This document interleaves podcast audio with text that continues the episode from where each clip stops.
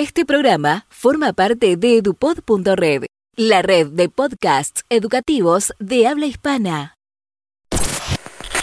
¿Ya pensaste qué buscas? ¿Qué querés? ¿Y si lo hacemos juntos? Bienvenidos a Ideario Educativo, el podcast que va a sumergirte en el mundo de la educación poniendo en primer lugar la importancia de la misma en nuestra sociedad.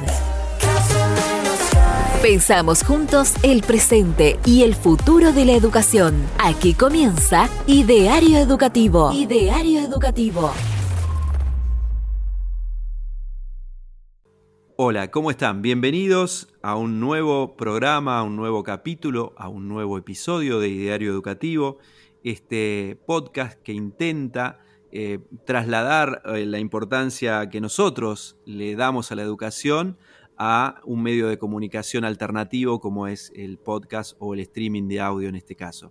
Hoy estamos con Lucas Delgado, él es director y editor de la revista Sobre Tiza y está con nosotros porque Sobre Tiza cumple 10 años, lo cual es algo realmente importante para destacar, no es habitual dar continuidad a los proyectos educativos en el ámbito privado, como en el caso de Lucas, y realmente para nosotros es un honor que hoy él esté con nosotros, es importante eh, destacar toda la tarea que él viene haciendo en estos 10 años, y le damos la bienvenida porque en realidad desde acá, desde Ideario Educativo, lo que estamos haciendo es un homenaje a Sobretiza y sus 10 años difundiendo la importancia de la educación en nuestra sociedad.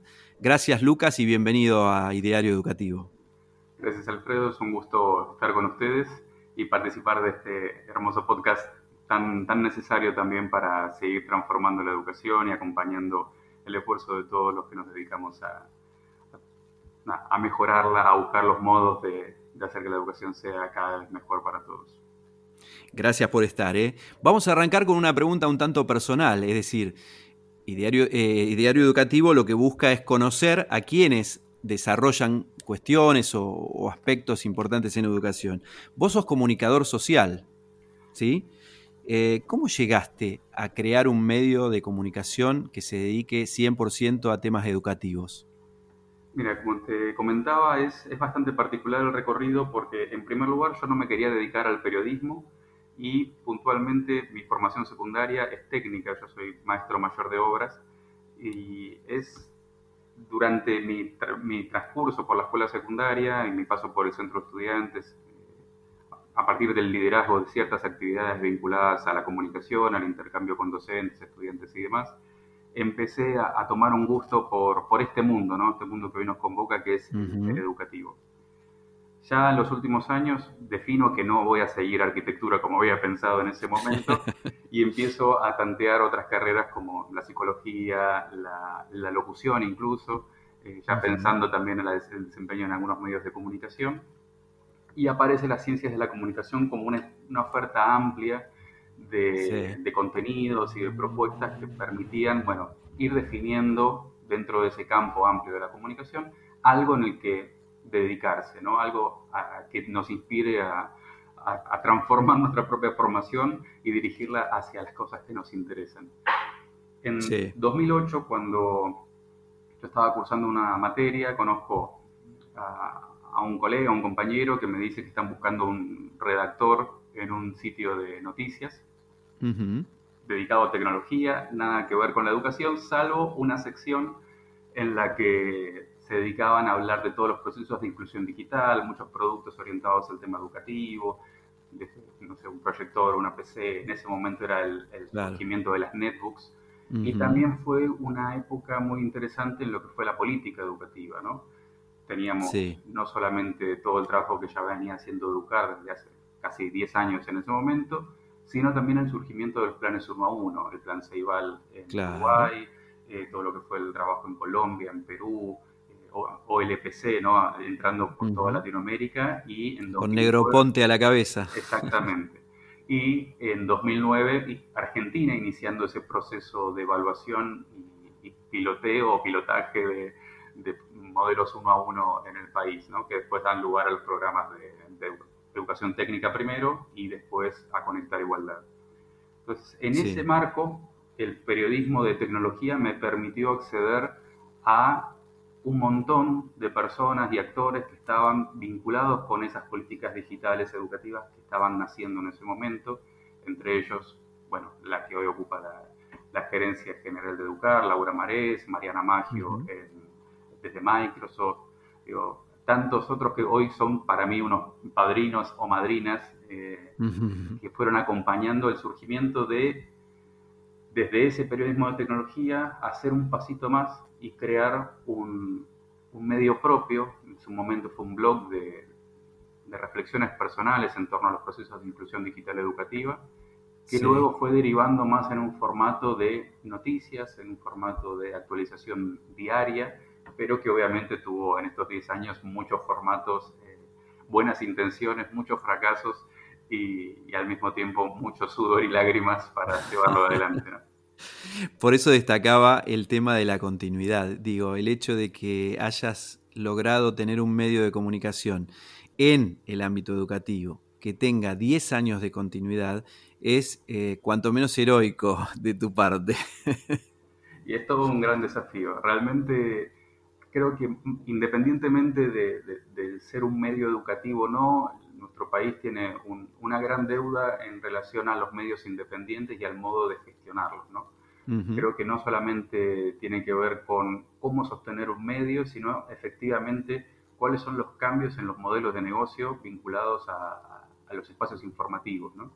Uno habla de la pauta oficial que sostiene mucho a los medios gráficos, o a los medios radiofónicos, o a los mismos audiovisuales pero cuando empezamos a hablar de estos medios digitales que tienen formatos de blogs, que se basan en, no sé, en, otro tipo de generadores de contenido, eh, mismo los modelos que utilizan redes sociales como Twitter o Instagram para poder informar, digo, bueno, ¿cómo, ¿cómo haces para sostener eso?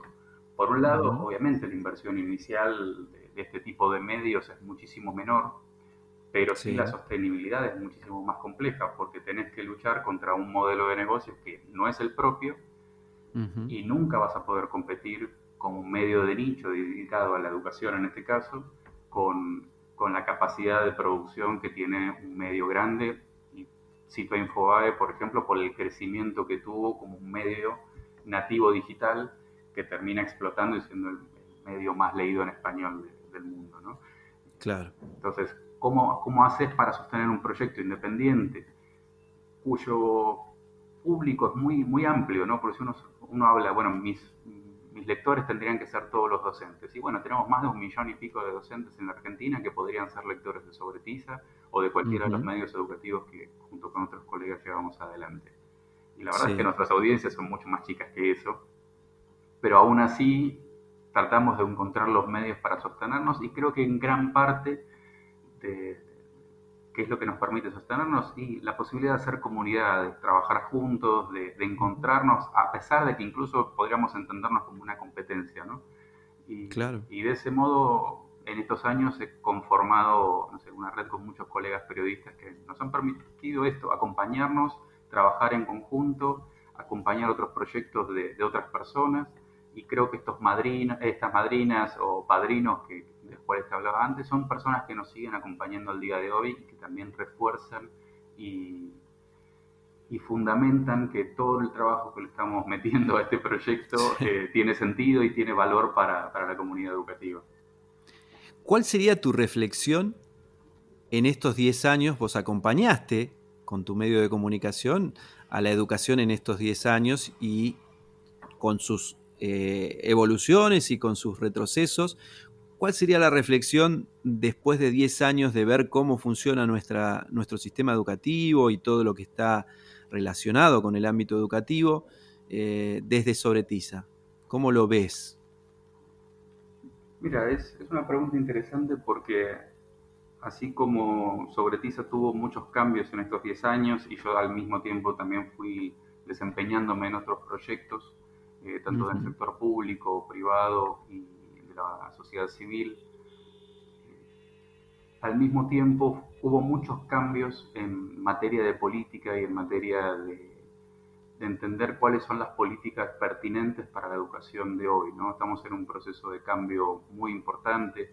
Antes hablábamos de los procesos de inclusión digital, pero en, este, en estos años tenemos la adecuación de todo lo que fue el sistema educativo a la nueva ley de educación nacional, el resurgimiento de las escuelas técnicas en el 2005 con la ley de educación técnico profesional, el, despertar de, de, nuevas maneras de enseñar, por ejemplo, la matemática, las prácticas del lenguaje. Digo, estos 10 años han sido extremadamente eh, desafiantes para la política educativa y por ende también para quienes seguimos los, cada uno de los temas. Realmente si me pongo a pensar en qué es lo que ha pasado en la educación en, estos 10 años, eh, realmente estamos en un estado de exploración que por el momento no, no veo que haya tanta claridad en cuáles son los puertos a los cuales tenemos que llegar. Y eso tiene que ver con varias cuestiones.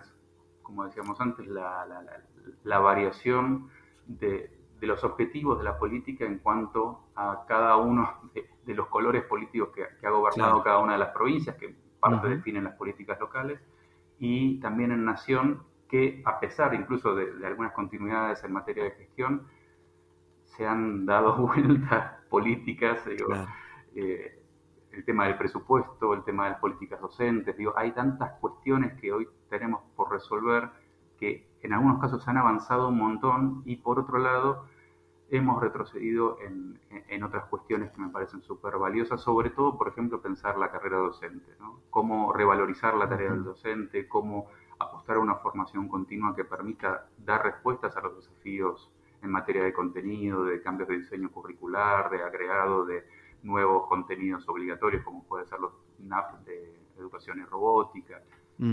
Entonces, desde Sobretiza vemos todo eso, ¿no? Hablamos con gente de la región que también nos, nos invita a reflexionar sobre otras cuestiones. Y lo que vemos es, que a veces las, las, las preguntas sobre todo lo vemos con otros colegas de, educación que entran más tarde o más temprano, ¿viste? Como que nos vamos comparando en las preguntas y decimos, estamos haciendo las mismas preguntas que hace 10 años. Estamos, Seguimos preguntándonos si la tecnología puede aportar algún tipo de valor a, las prácticas de enseñanza y a los procesos de aprendizaje en la educación. Creo que es una pregunta que deberíamos ya haber superado creemos que es muy valioso, pero siempre y cuando tengan un proyecto pedagógico detrás que le dé sentido y que permita hacer que, ese acceso a la tecnología sea lo más equitativo, igualitario posible. ¿no? Claro. Eh, Vos estuviste en este tiempo y seguís teniendo contacto con tomadores de, decisión. Eh, yo en su momento hablaba con el gran Juan Carlos Tedesco y le preguntaba por qué en la Argentina, no sé si en otros países, pero en la Argentina en particular, no podemos tener como política de Estado la educación. Y Juan tenía una reflexión muy particular eh, sobre por qué eso no se daba. Eh, ¿Vos crees que la, política de Estado es posible en el, en el ámbito educativo en la Argentina o crees que es algo, una utopía que nunca vamos a poder concretar? Creo que independientemente de lo que es o de lo que queremos que sea, eh, tiene que ser un, algo que nos motive a levantarnos todos los días y luchar por eso.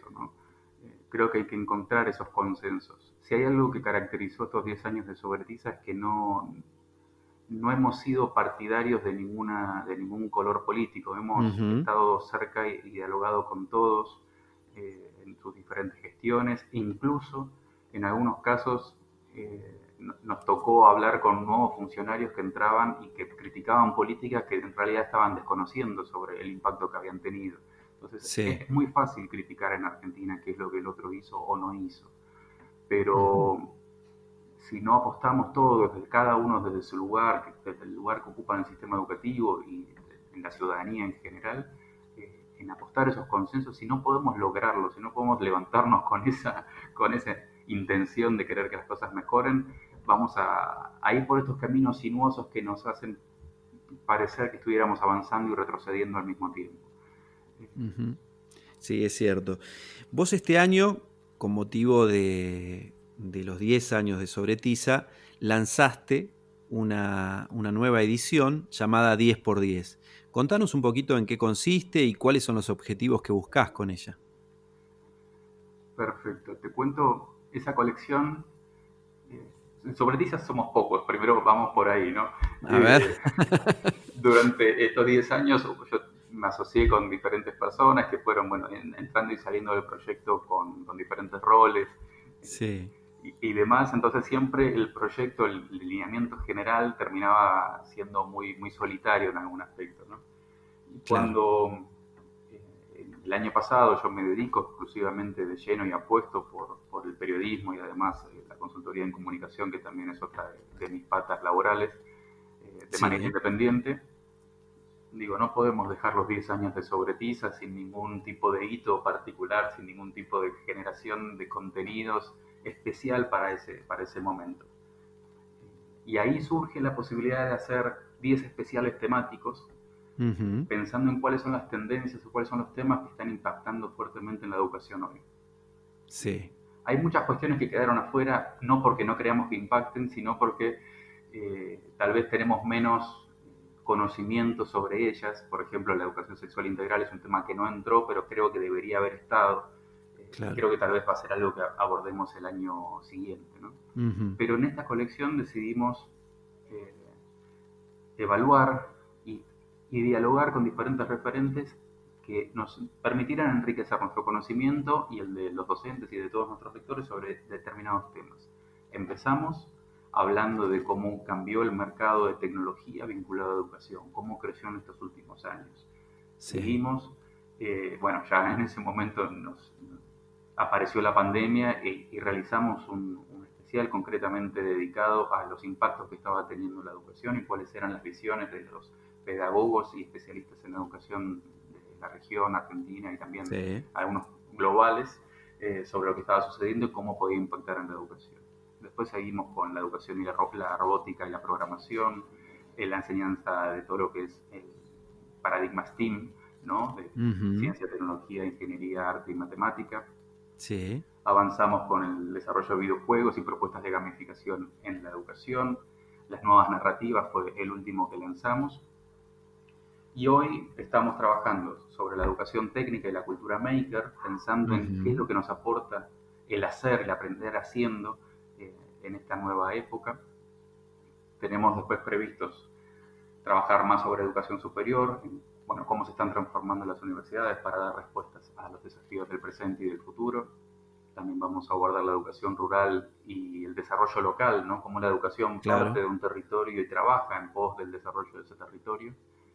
Y por último, eh, vamos a abordar la cuestión de la educación para la sustentabilidad, que está dentro del marco de la Agenda 2030 y los Objetivos de Desarrollo Sostenible, pero que es mucho más que el cuidado del ambiente, ¿no? entender a la sustentabilidad como una propuesta más integral que muchas veces entendemos solamente como las prácticas del reciclado o, o de, claro. de, lo que tenemos ahí. Bueno, no tires la basura acá, tirarla allá, o reciclar, guarda el aceite en tal lugar. Bueno, es mucho más que eso y creo que el mundo necesita mucho más que eso. Entonces, la educación en cada uno de estos temas pasa a ser central para saber cómo cambiar y hacia dónde ir.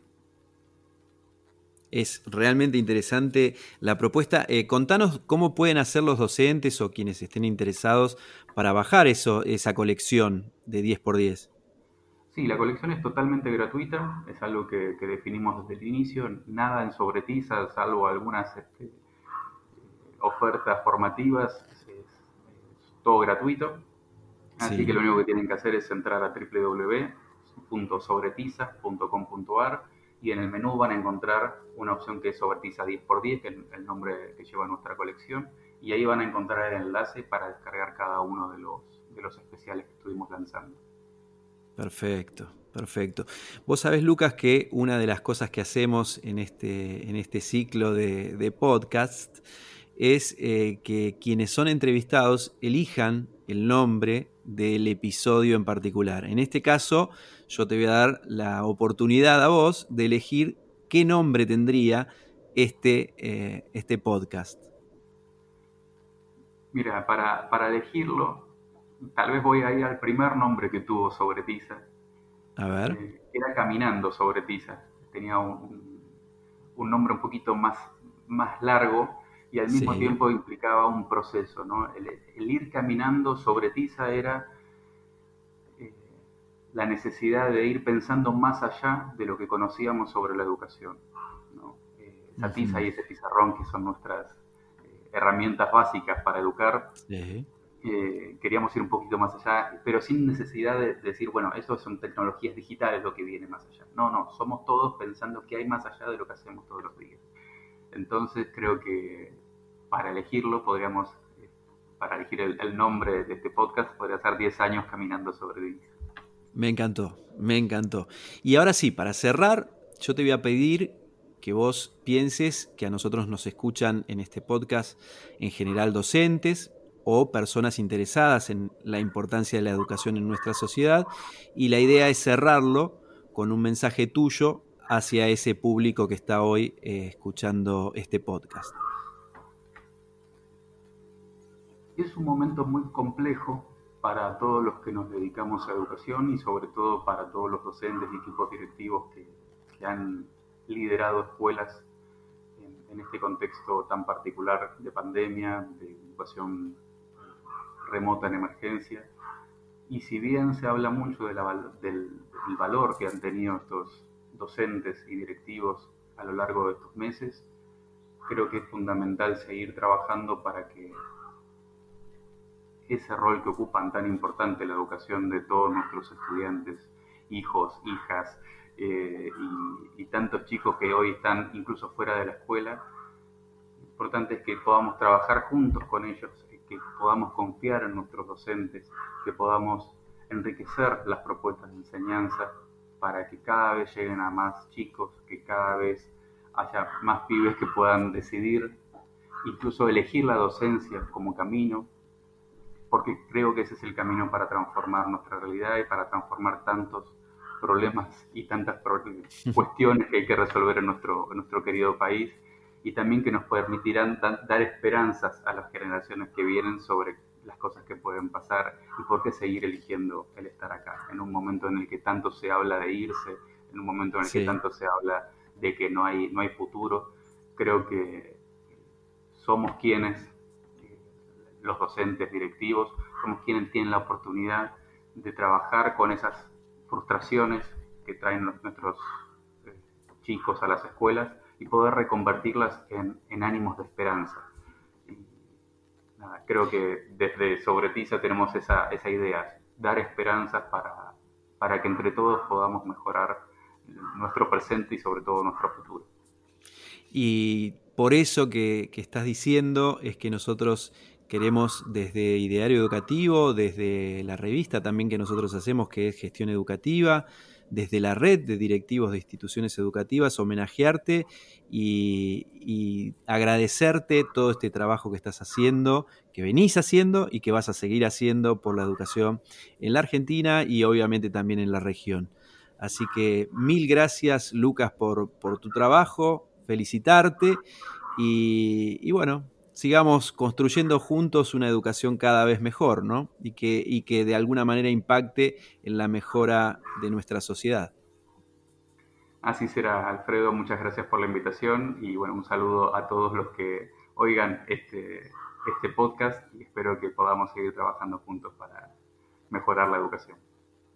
Muchísimas gracias y a ustedes los encuentro en el siguiente episodio de Ideario Educativo y gracias a Lucas por participar. Hasta luego y nos estamos volviendo a escuchar próximamente.